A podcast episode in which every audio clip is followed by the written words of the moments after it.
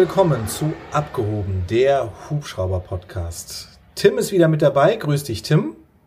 Hallo, grüß euch.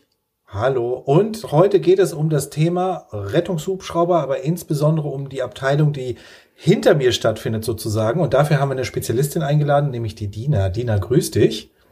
Hallo, ihr zwei. Hallo. Und Dina ist Ärztin auf dem Christoph 91, also auf dem Mittelhessen-Hubschrauber, der in Reichelsheim bei uns stationiert ist sozusagen.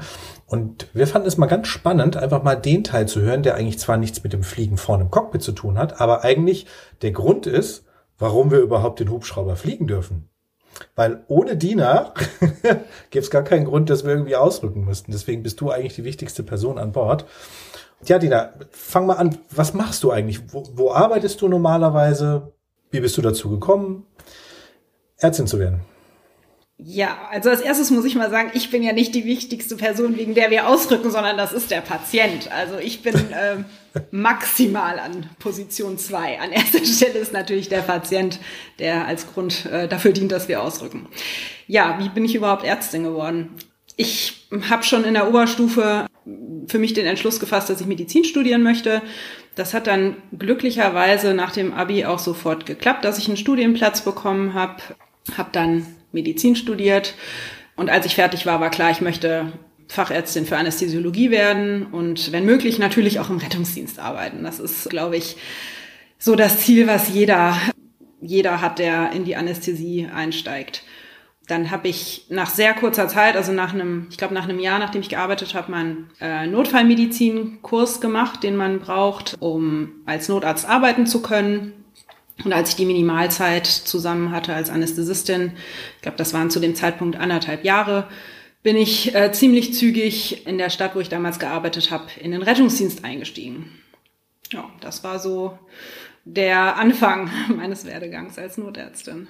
Das heißt, du bist Anästhesistin geworden, weil du gesagt hast, du brauchst es unbedingt, um in den Rettungsdienst zu gehen, oder weil du gesagt hast, nee, das ist eigentlich eine, Geschichte, das interessiert mich, die Leute schlafen zu legen, oder wo kam das her? Es hat mich tatsächlich total interessiert, was man so als Anästhesist im OP macht. Also es ist ja nicht nur, dass man die Leute schlafen legt, sondern man betreut die Leute, ja, natürlich während sie schlafen im OP, aber auch nachher. Man sorgt dafür, dass die Leute keine Schmerzen haben. Man ist für die Sicherheit des Patienten im OP verantwortlich oder mitverantwortlich. Und ein Facharzt für Anästhesiologie arbeitet häufig auch auf der Intensivstation oder wenn die Klinik ähm, einen Schmerzdienst oder eine Schmerzambulanz hat, auch in dieser Schmerzambulanz oder auf einer Palliativstation. Also es ist ein sehr vielschichtiges Fach oder ein sehr vielschichtiger Facharzt, wo man später auch viele Möglichkeiten hat. Also dieses Bild vom Anästhesist, der mit dem Kopf auf dem Narkosegerät mit der Kaffeetasse neben sich schläft, also das kann ich nicht bestätigen. Das ist nicht so. Wir haben tatsächlich im OP, auch wenn der Patient schläft, viel zu tun. Es kann auch mal ein bisschen stressig sein oder nervenaufreibend. Und das fand ich schon immer spannend. Also, dass es so, so vielschichtig ist, dass man ganz junge Patienten, ganz alte Patienten hat und alles dazwischen. Anästhesisten habe ich bei Ärzten immer als sehr, sehr speziell wahrgenommen, muss ich ehrlich sagen. Also jede Sparte hat ja so, hat ja so irgendwie ihren Ruf, so wie äh, die, die Orthopäden, das sind die Metzger und ähm, ich, also Anästhesisten, an die ich mich erinnern kann, die waren schon immer sehr besonders. Würdest du dich auch als etwas besonders und speziell als Ärztin einschätzen oder sagst du, nee, ich bin total normal, das merkt man gar nicht, dass ich Anästhesistin bin? Bin natürlich total normal. Ich weiß nicht, was ihr denkt. Da muss, ja, vielleicht kann Andreas da was zu sagen. Der kennt mich ja so aus dem Arbeitsalltag. Also ich habe Anästhesisten oder Anästhesiologen immer als sehr sehr entspannte Menschen kennengelernt. Und das war auch so mit ein Grund, ähm, warum ich gedacht habe, das ist, das ist irgendwie eine, ein Fachbereich, in dem ich mir den Rest meines Lebens oder den Rest meines Arbeitslebens vorstellen kann. Also ich hatte wenig Lust auf so Ellenbogenmentalität, wo man sich wirklich, äh, wo man die Ellenbogen ausfahren muss, um sich durchzusetzen. In der Anästhesie ist es häufig in den Abteilungen einfach nett und kollegial. Das war mir schon auch wichtig. Aber die Frage, ob ich besonders oder speziell bin, muss Andreas beantworten. Na, trägst, trägst du die ganze Zeit eine grüne Zipfelmütze oder hast du irgendwie so ein, äh, so ein Rüschenhemd, was du die ganze Zeit anhast? Weil das sein Lieblingshemd ist. Also irgendwie, nee. ich, ich weiß nicht, ob es daran lag, dass die Anästhesisten schon so Teil ihrer Arbeit gemacht haben, dass ich so wahrgenommen habe. Aber äh, irgendwie habe ich die immer so wahrgenommen, als hätten die immer irgendwie so was ganz Spezielles, Besonderes an sich, wo man denkt so, das ist jetzt aber ein bisschen komisch. Egal, aber ich will das Tim, nicht In welcher Klinik warst du? Wo warst du? ja, gut, vielleicht liegt es daran, dass ich dann in Köln war, dass sie sowieso alle speziell und besonders sind hier bei uns. Aber ähm, ja. Nee, also ich trage weder Zipfel mit, also ich trage natürlich im OP ähm, diese Kasachs, die man auch aus Scrubs kennt, in dem Fall bei uns grün. Aber ja, und ich trage immer eine Haube, natürlich, aus Hygienegründen, das ist so vorgeschrieben. Und ich trage eigentlich auch immer einen Mundschutz, wenn ich mich nicht gerade dem Patienten vorstelle. Aber nee, also Rüschenhemd oder Zipfelmütze jetzt eher nicht. Okay. Das heißt, du hast, du, wie viele Jahre brauchst du denn jetzt in diesem, in dem Rettungswesen eigentlich, damit du überhaupt auf den Hubschrauber kannst? Weißt du das zufällig? Also ich glaube, da gibt's gar keine ähm, Vorschrift. Also es gibt, glaube ich, Leute, die da, die sehr viel schneller Hubschrauber geflogen sind als ich. Mhm. Bei uns war es so, wir sind alle schon recht lange, also meine Kollegen und ich, wir sind schon recht lange im Rettungsdienst unterwegs. Also ich habe Puh, jetzt muss ich gerade überlegen, wann ich die Zusatzbezeichnung gemacht habe. So alt bist du ich noch. Ich glaube, also ja, nee, aber ich muss tatsächlich überlegen. Also ich habe die Fachkunde beantragt. In Nordrhein-Westfalen ging das damals noch, dass man nur eine Fachkunde beantragt und keine Prüfung ablegen muss. Die Fachkunde mhm. habe ich, glaube ich, 2015 beantragt und dann habe ich ein Jahr später die, ähm, die Zusatzbezeichnung gemacht. Aber in dem Jahr bin ich schon gefahren, also bodengebunden im Rettungsdienst seit 2016 habe ich die Zusatzbezeichnung. Das heißt, ich, als ich angefangen habe, Hubschrauber zu fliegen, war ich schon sieben Jahre im bodengebundenen Rettungsdienst unterwegs. Das ist, glaube ich, keine äh, Grundvoraussetzung, dass man so und so viele Jahre hat, aber es ist natürlich, ja, von Vorteil, wenn man, wenn man schon, was den bodengebundenen Rettungsdienst angeht, Erfahrungen mitbringt und schon Notfallpatienten betreut hat. Zusatz heißt, du musst oder du führst jetzt auch einen Titel, der dich also Notfallärztin Hubschrauber oder wie auch immer bezeichnet, dass, dass du dich da weiterqualifiziert hast oder wie muss ich mir das vorstellen? Ja, nein, es ist kein, kein Titel. Ähm, wir wir legen ja alle oder die meisten Ärzte legen ja irgendwann eine Facharztprüfung ab. Also man entscheidet sich für irgendein Fachgebiet. Bei mir war es eben Anästhesiologie. Und dann habe ich nach fünf Jahren meine Facharztprüfung abgelegt. Das ist, ja, ich, man kann es nicht wirklich als Titel bezeichnen, weil das ist nicht wie ein Doktortitel, den man führt, sondern das, das ist halt einfach ein, eine Facharztbezeichnung, die man sich unter den Namen schreiben kann, wenn man das möchte. Und mit der Notfallmedizin ist es so, dass es eben eine Zusatzqualifikation. Das, das muss man nicht machen.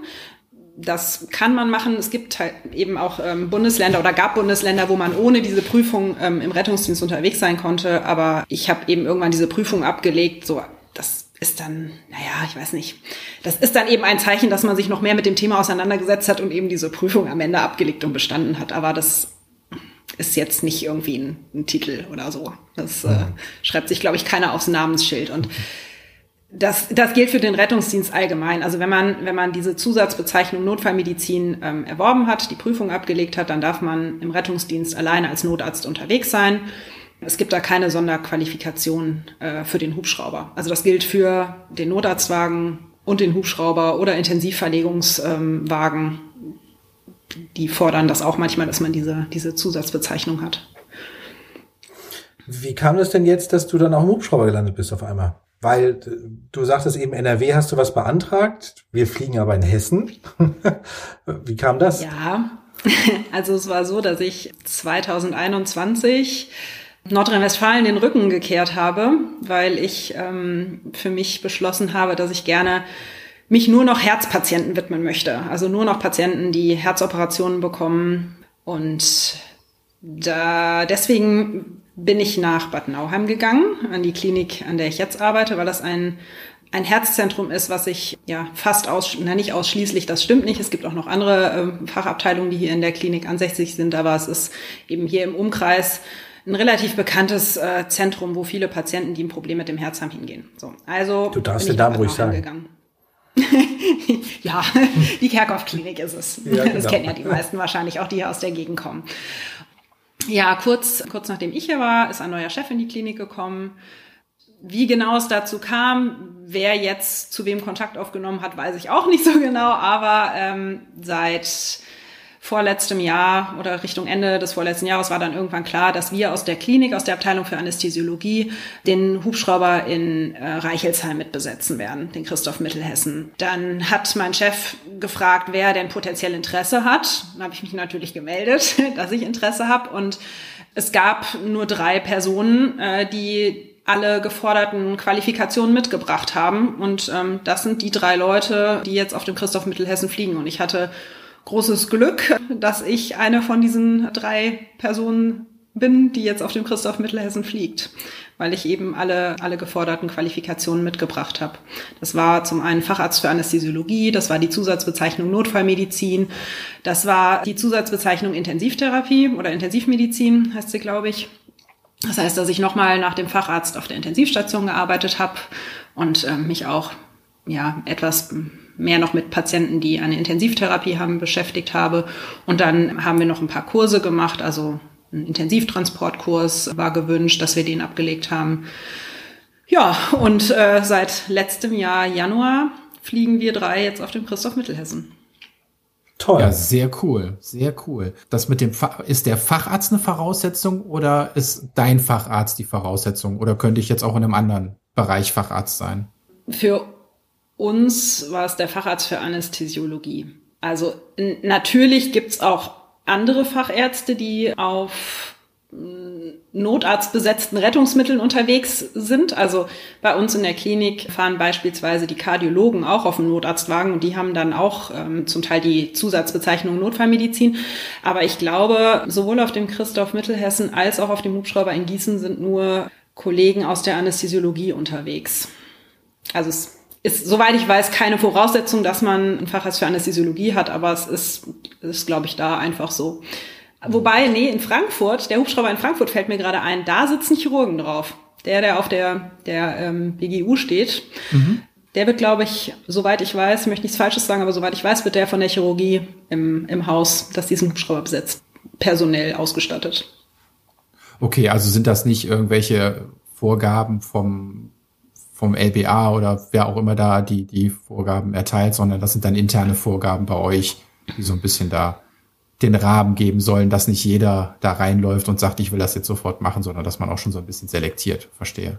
Genau, das waren die, die Vorgaben, die wir von der Johanniter Luftrettung bekommen haben.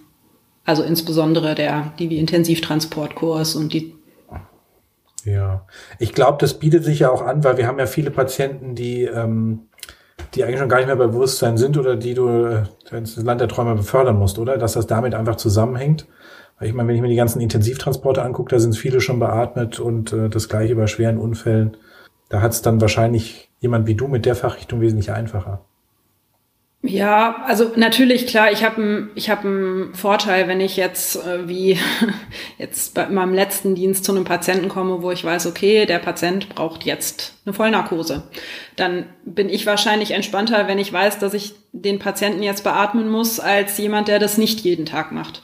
Ich habe wahrscheinlich dann, ja, oder ich habe vielleicht einen Nachteil, wenn jetzt ein Patient eine ausgekugelte Schulter hat oder so, dann hätte der Chirurg einen Vorteil. Aber ja, häufiger ist es tatsächlich, dass man einen Patienten intubieren muss. Das ist schon, das, dann ist es schon schön, dass man, dass ich Anästhesistin bin und äh, dass ich das äh, jeden Tag im OP mache und dass das für mich jetzt äh, ja zum Alltag gehört, fast schon. Wie ist denn das äh, mit der Flugfestigkeit? Ist die geprüft worden? Also das wäre ja für mich dann so was, wo ich sage, ja, schön, du hast Lust, äh, Notärztin auf dem Hubschrauber zu sein, aber wer weiß, ob du das überhaupt verträgst. Wie wird denn das geprüft? Oder ist das äh, Springen ins Becken und Schwimmen?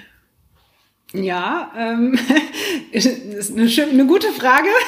Also es wird äh, nicht so richtig also offiziell geprüft. Es ist so, dass ich zwei Einarbeitungstage hatte in Gießen und einen dann in Reichelsheim, damit ich auch die Maschine in Reichelsheim noch kennenlerne. Und es war eben gefordert, dass ich, ich glaube, fünf, fünf Einsätze brauchte ich mindestens ähm, für, die, für die Freigabe, dass ich auch alleine fliegen kann.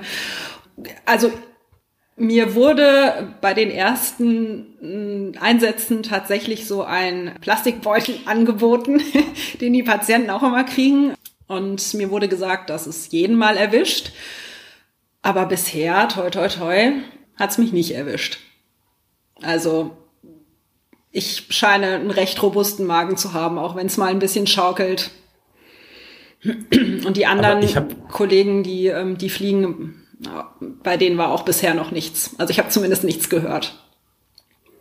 Ich habe aber auch noch keinen Arzt im, äh, hinten äh, gehabt, der sich übergeben hat. Ich hatte mal eine Ärztin, der ist ein bisschen schlecht geworden. Das war aber auch ein schlechtes Wetter, muss man ehrlich sagen. Und dann sitzt du hinten in der dunklen Kabine, wenn es eben dunkel ist, ja, und dann wackelt's da total. Aber ansonsten, nö.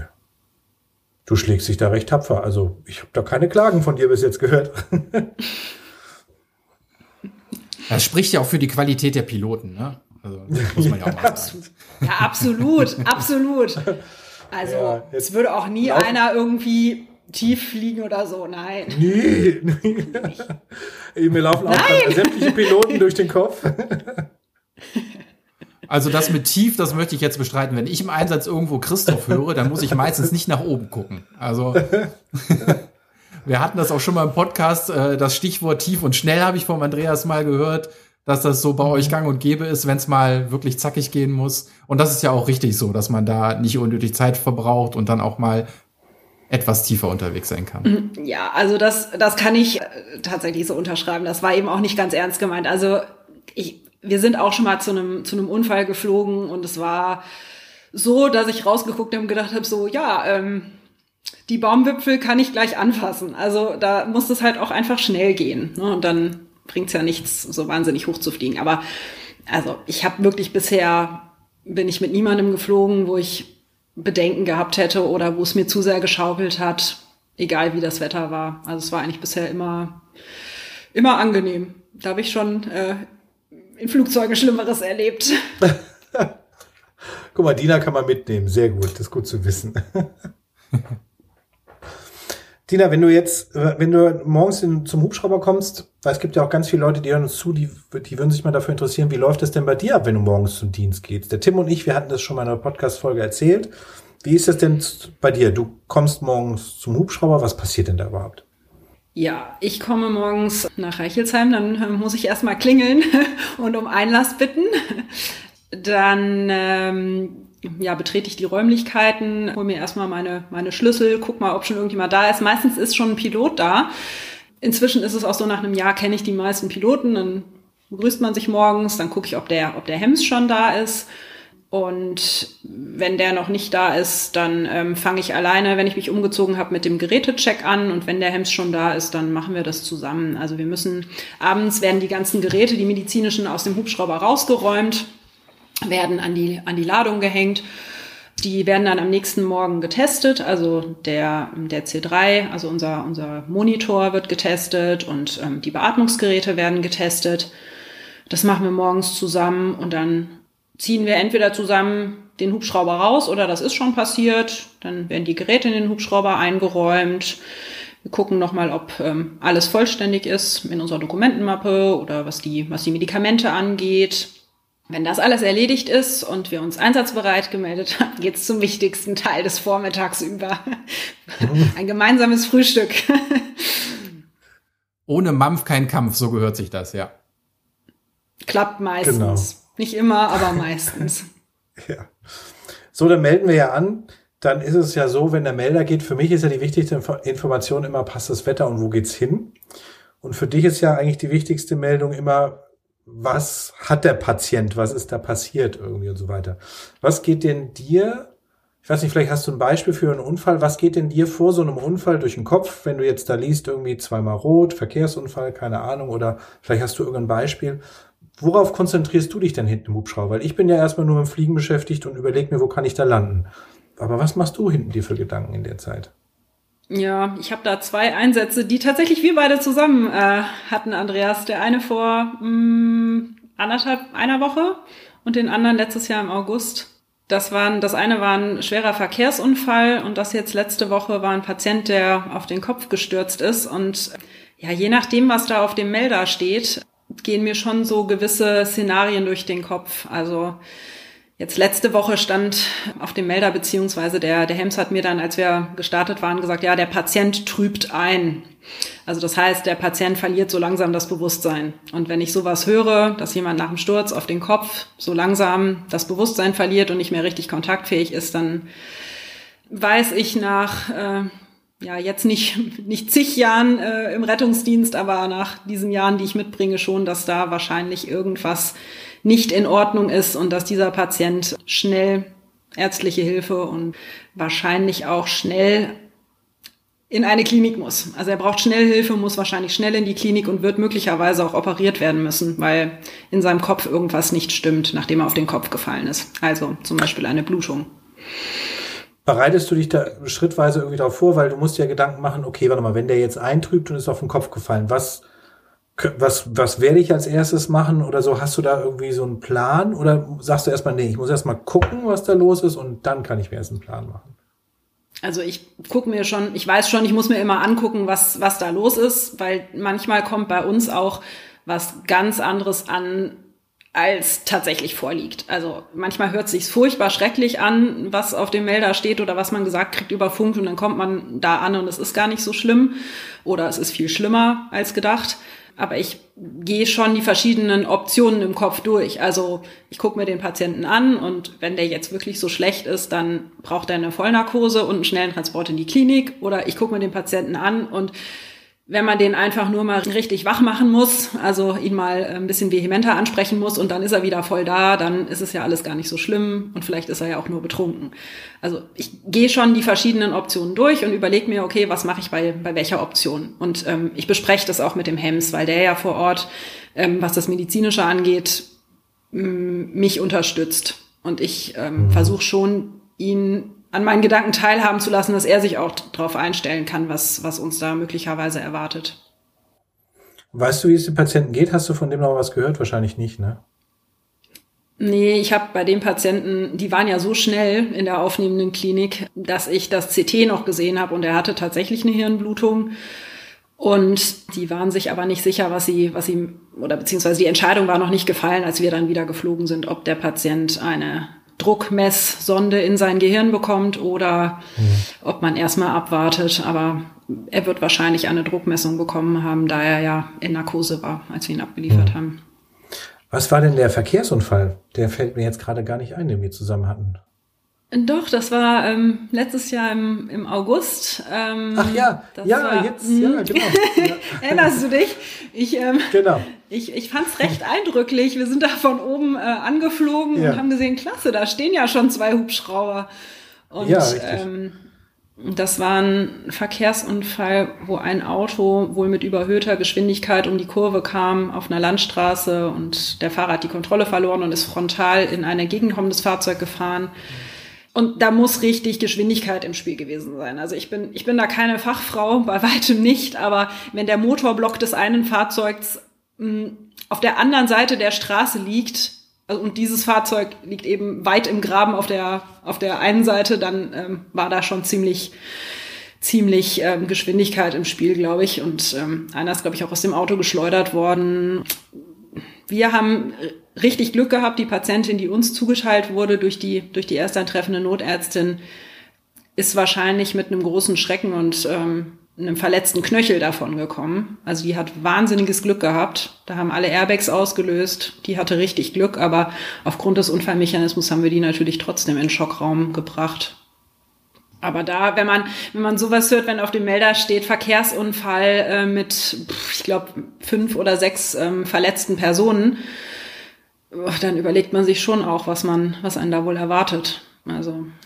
Vor allen Dingen, wenn wir nachgefordert werden, ne? wenn eigentlich schon Rettungsmittel vor Ort sind und dann werden wir nochmal nachgefordert und es sind ja. schon zwei Hubschrauber da, ne? Dann war es doch ja. mehr als gedacht am Anfang, ja. Ja, das ist so. Das stimmt, ja. Äh, wenn Andreas sagt, ihr seid nachgefordert worden und Dina, du hast ja auch gesagt, es waren schon zwei Hubschrauber da zur Landung gegangen, die haben schon versorgt. Ihr habt dann Glück gehabt und habt eine nicht so stark verwundete Patientin bekommen. Aber ist es so, dass ihr einfach besser ausgerüstet seid teilweise als ein Krankenwagen oder ist es einfach, weil so schnell kein anderer Notarzt verfügbar war und ihr einfach das schnelle Rettungsmittel wart? Also ich glaube, in dem Fall war es so, dass die, dass die erst eintreffende Notärztin entschieden hat, dass so viele Verletzte da sind, dass sie die nicht alleine betreuen kann und dass sie noch mehr Ärzte vor Ort brauchte. Und dann, also da waren, da war auch mindestens ein Notarztwagen, glaube ich, und dann eben mit uns drei Hubschrauber. Und sie hat einfach nur Ärzte nachgefordert. Also sie hat gesagt, ich brauche hier mehr Notärzte, die Patienten mit betreuen, ähm, weil ich mich eben nicht vierteilen kann. Das ist ja auch richtig. Also bei, bei fünf potenziell schwerst verletzten Patienten ist ein Arzt einfach zu wenig. Also sie hat, ähm, mhm. da waren, da waren Patienten, die sind beatmet worden, da war da war eben die Patientin, die aufgrund des Unfallmechanismus, die ich betreut habe, dann am Ende in einen Schockraum musste und einmal komplett untersucht werden musste. Das hätte sie alleine nicht geschafft und dann hat sie ganz richtig entschieden, sie braucht mehr, mehr Ärzte und ich nehme an, dass wir einfach, obwohl wir gar nicht mal so nah dran waren, am schnellsten vor Ort gewesen sind. Also wahrscheinlich hat sie schon alle, alle Notärzte aus dem Kreis dahin gezogen und das nächste, was verfügbar war, waren dann eben äh, die Hubschrauber aus ähm, Gießen und wir und ich glaube Fulda. Andreas, korrigiere mich. Ja, da war der Fulda Hubschrauber ist richtig. aus Fulda noch da, ne? Ja.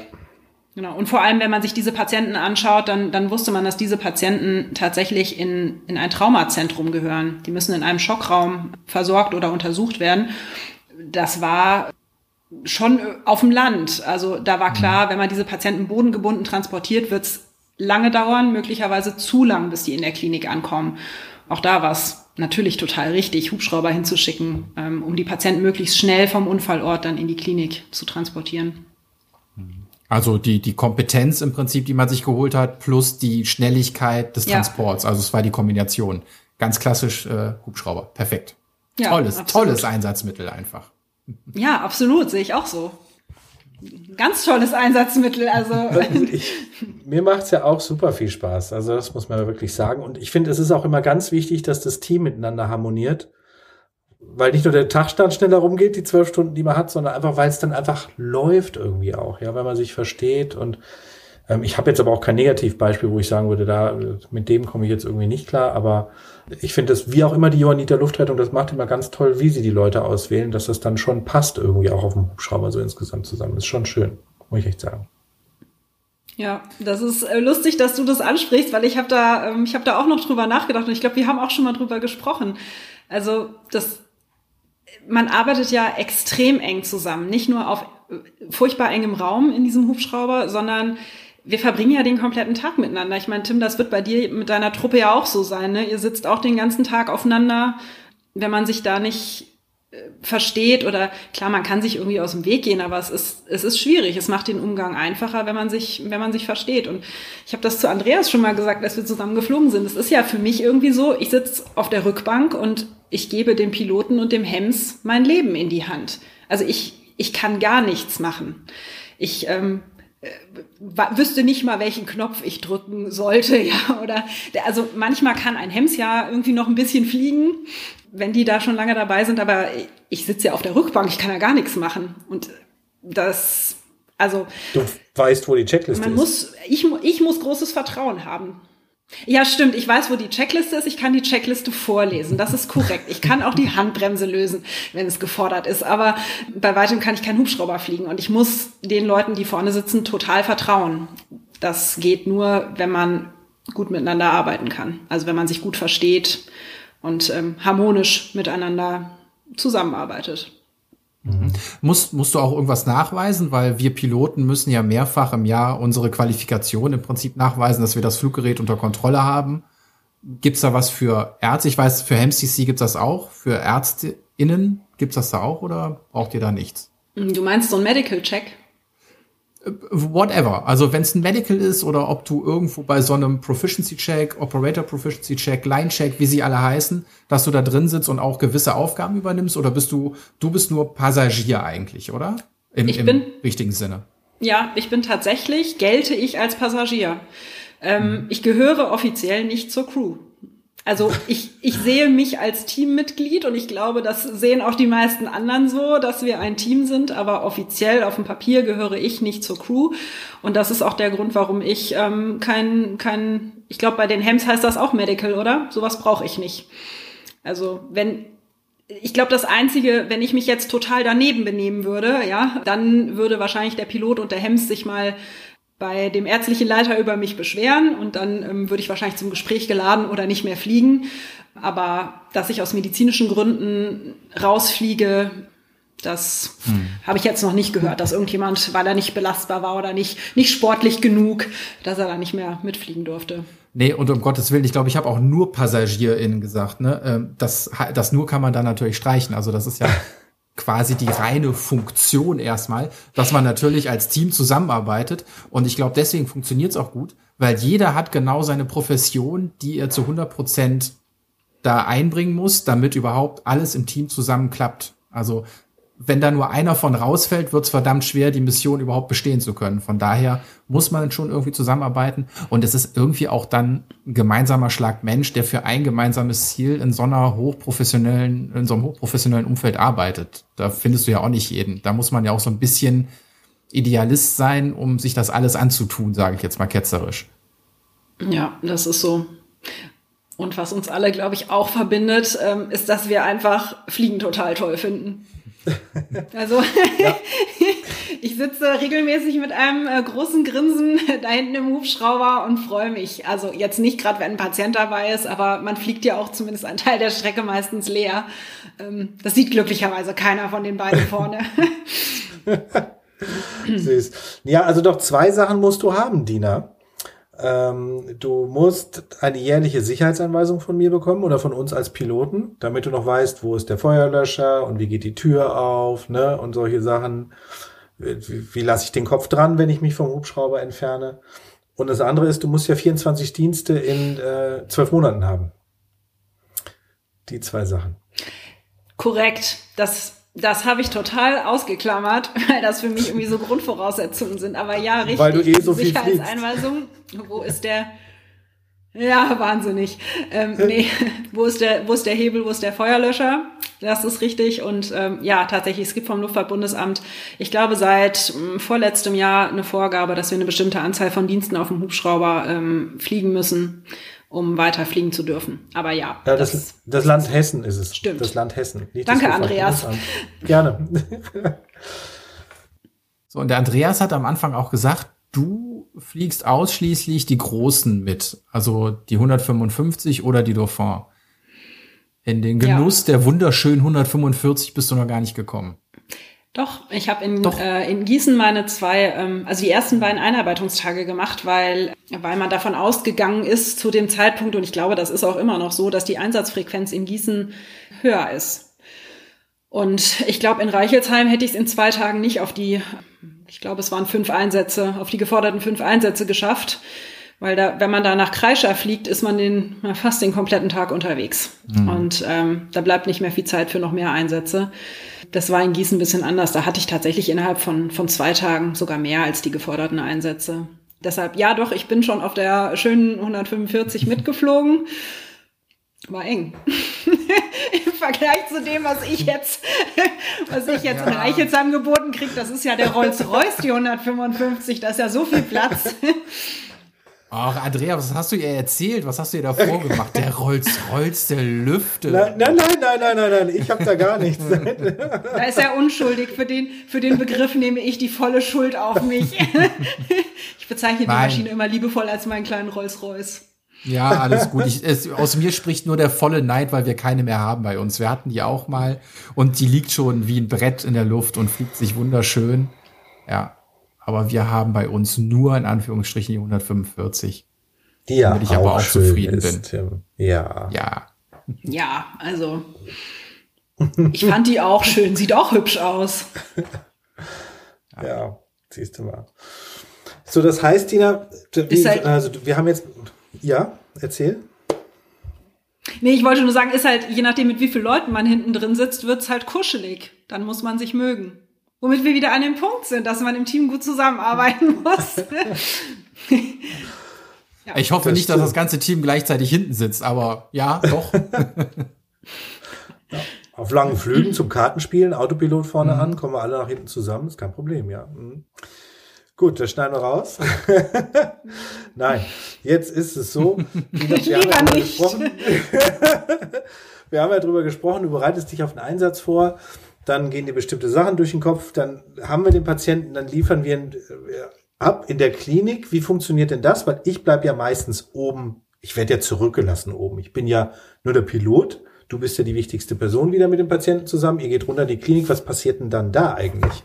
Wenn wir, weiß ich nicht, mit diesem schwer verletzten Patienten, wie zum Beispiel jetzt mit dem Beispiel vorhin, da ankommen.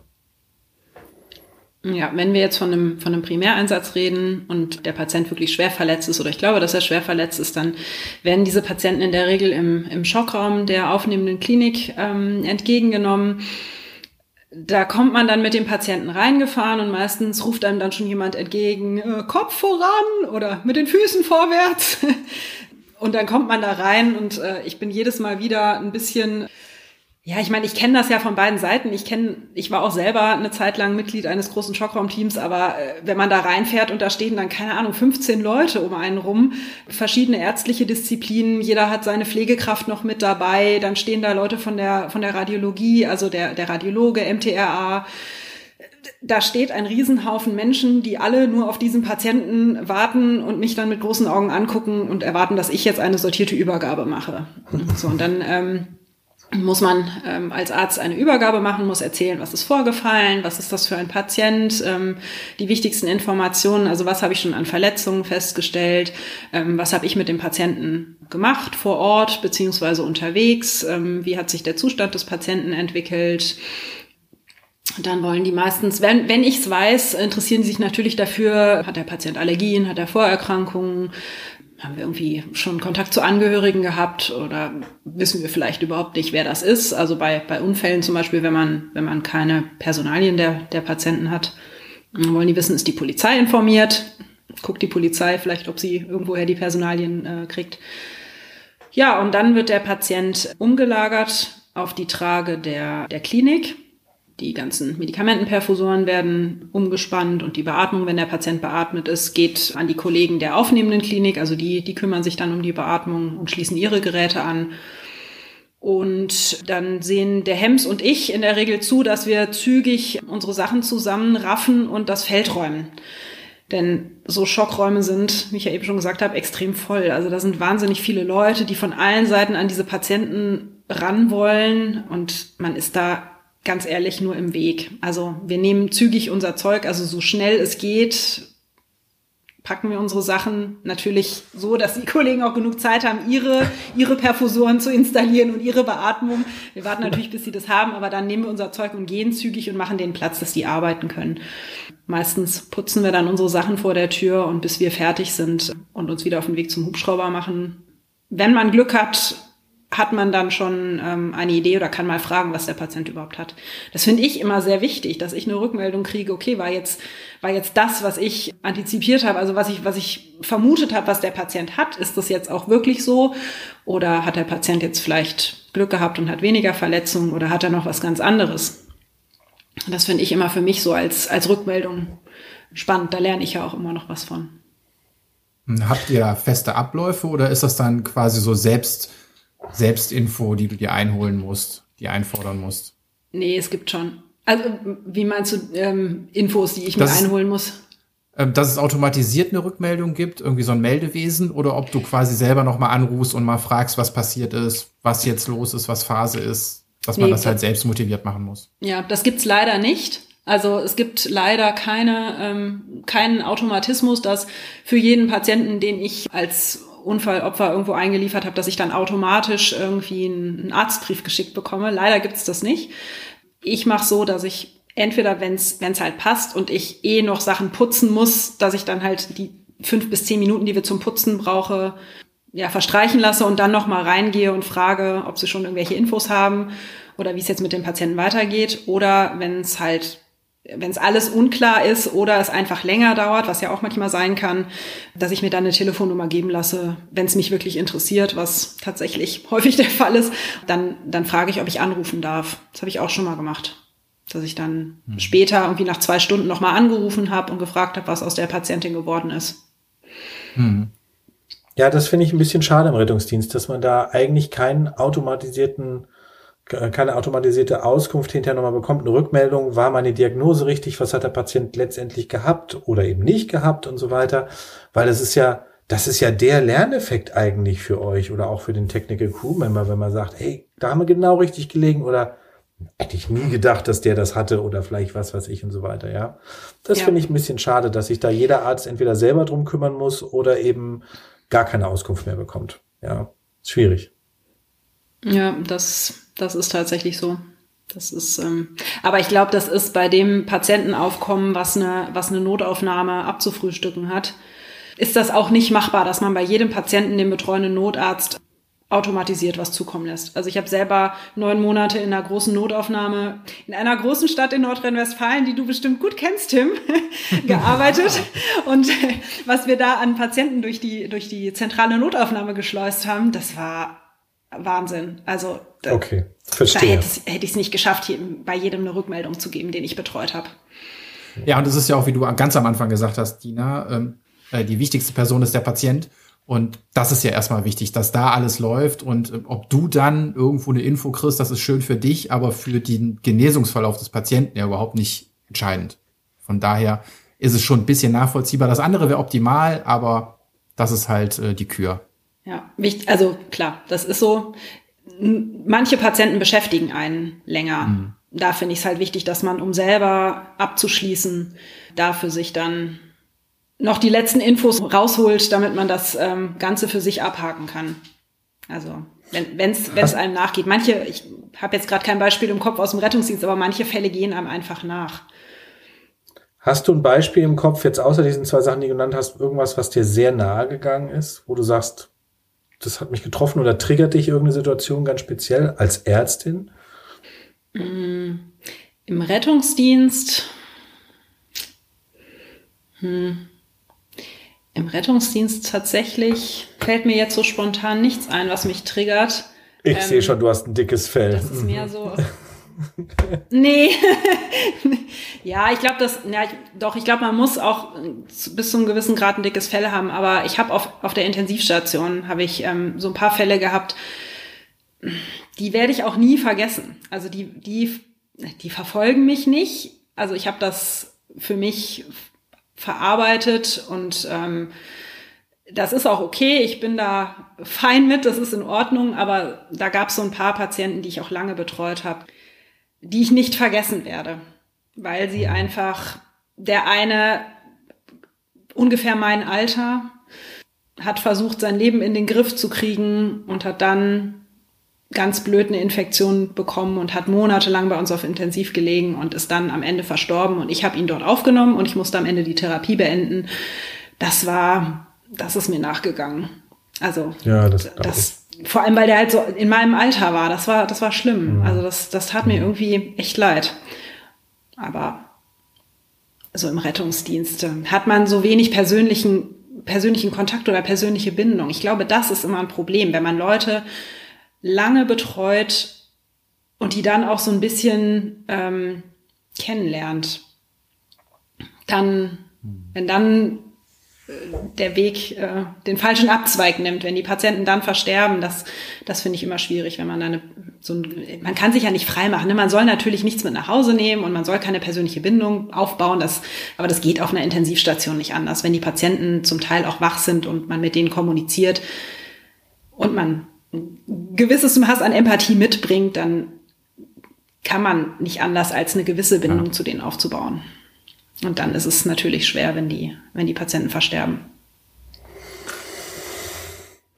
Wow, super. Das ist jetzt, ja. jetzt gehen wir so in Richtung Ende des Podcasts. und Lebens. das ist jetzt echt kein, ja, nee, eben nicht. Also ich würde lieber fröhlich abschließen. Das, äh, hast du eine schöne Geschichte? Mhm. Oder, oder hast du, Hast du einen Witz, den du erzählen kannst? Dein Lieblingsarztwitz? Oh. Ärztewitze sind so schrecklich blöd immer. ähm, ich habe ich hab tatsächlich mal, als ich angefangen habe zu studieren, ein komplettes Buch mit Ärztewitzen geschenkt bekommen und die sind einfach alle furchtbar albern. Angefangen bei, äh, Herr Doktor, ähm, wenn ich hier drücke, tut's weh, wenn ich da drücke, tut's weh und wenn ich hier drücke, tut's auch weh. Ja, ich, jetzt, ich glaube, Sie haben den Finger gebrochen. Weißt du, die sind so doof, die sind so platt, diese Witze. Ähm, ja, aber ich finde die super. Ich liebe so flache Witze auch so wie, Herr Doktor, Herr Doktor, ich habe einen Knoten in der Brust. Na, wer macht denn sowas? weißt du, sowas finde ich super. Ja, alles gut. Ähm, ja, lustige, also lustige Erlebnisse habe ich in meinem Job auch dauernd. Also so, mein, mein persönliches Highlight war ein kleines Kind, was, ähm, was eine Prämedikation bekommen hat vor einer Operation. Das ist jetzt nicht direkt aus dem Rettungsdienst, aber der, der sollte eine Narkose kriegen und dann kriegen die vorher immer so einen äh, Saft, der lustig macht, haben wir ihnen gesagt. So. Und dann hat dieses Kind den Saft getrunken und ich kam in den Aufwachraum und der guckt mich an und fängt an zu lachen. Dann sagt die Mutter, ich habe keine Ahnung, was mit dem los ist. Der ist auf einmal super lustig. Dann wollte ich den mitnehmen, dann guckt er mich an und sagt, du, und er hat so leicht geleitet, du hast drei Augen und zwei Nasen und hat sich totgelacht. Das war richtig lustig. Wir haben alle mitgelacht. Es war so Situationskomik, aber dieser kleine dreijährige Junge, der wie besoffen war von dem Saft, das war sehr lustig. Also sowas ja, passiert auch. Herrlich. Ist nicht alles traurig. Ja, schön. Das ist, das ist doch gut. Toll, Dina. Super, lieben vielen Dank für deine, für deine Zeit, die du uns äh, hier zur Verfügung gestellt hast und deine ganzen äh, Informationen, weil es gibt ja sicherlich auch viele draußen, die uns zuhören, für die das sehr interessant ist, die vielleicht auch mal so werden möchten wie du. Oder vielleicht was ähnliches. und ähm, ja, Tim, hast du noch eine Frage oder sind alle Fragen erstmal beantwortet? Eine Frage habe ich noch. Kennst du das Tattoo für Organspender? Nein, das kenne ich nicht. Okay. Ich habe einen Organspendeausweis, aber ich habe, also ich habe noch nie. Genau. Den habe ich auch und ähm, es gibt angeblich ein Tattoo, was man sich machen kann, äh, machen lassen kann. Es gibt auch ganz viele Tattoo-Studios, die stechen das umsonst. Und ich äh, hadere mit mir, ob ich sowas machen soll, weil es jetzt auch nicht so super schön aussieht. Aber ähm, ja, wenn das sowieso keiner kennt, dann macht es auch keinen Sinn, sich da stechen zu lassen. Und du bist nicht die erste Ärztin, die ich das frage, und bisher hat es noch keine gekannt. Also es klingelt ganz dunkel was. Also es könnte sein, dass ich da mal irgendwas gehört habe, aber ähm, also wenn dir Organspende wichtig ist, dann sag es den Menschen, die dir nahestehen. Denn die mhm. werden gefragt. Also ich hoffe nicht, dass das äh, irgendeinem von uns blüht, aber ähm, die Menschen, die einem nahestehen, die sollte man darüber informieren. Also ich habe es gerade mal gegoogelt, es sieht schon komisch aus irgendwie. Also ich käme da nicht drauf, dass das sowas heißen soll, ja. Na gut, interessant. Wusste ich nicht, dass sowas gibt. Muss ich das auch googeln? Ich weiß gar nicht, wie das aussieht.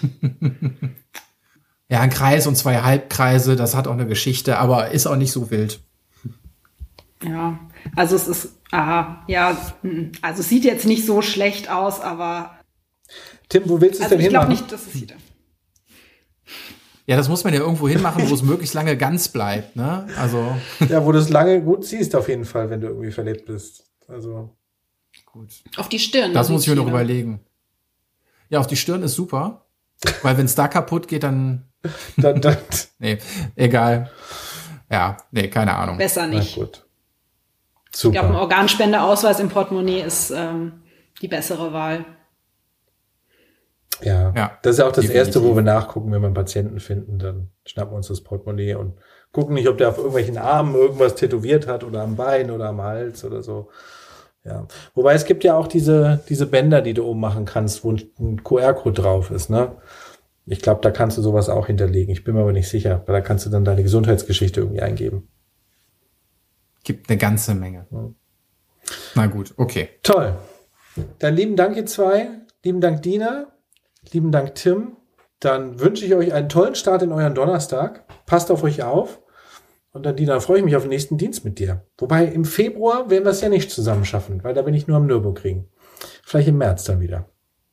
Ja, das ist sehr traurig, dass du lieber am Nürburgring fliegst als mit mir. Aber wir versuchen es im März wieder. Und ja, ich freue mich auch drauf. Vielen Dank, äh, dass ich bei euch zu Gast sein durfte. Ich hoffe, ich habe alle eure Fragen ähm, zu eurer Zufriedenheit beantwortet. Ja, Absolut. Doch. Vielen Dank dir. Mach's gut. Super. Danke, Tim. Bis dann. Ciao. Tschüss.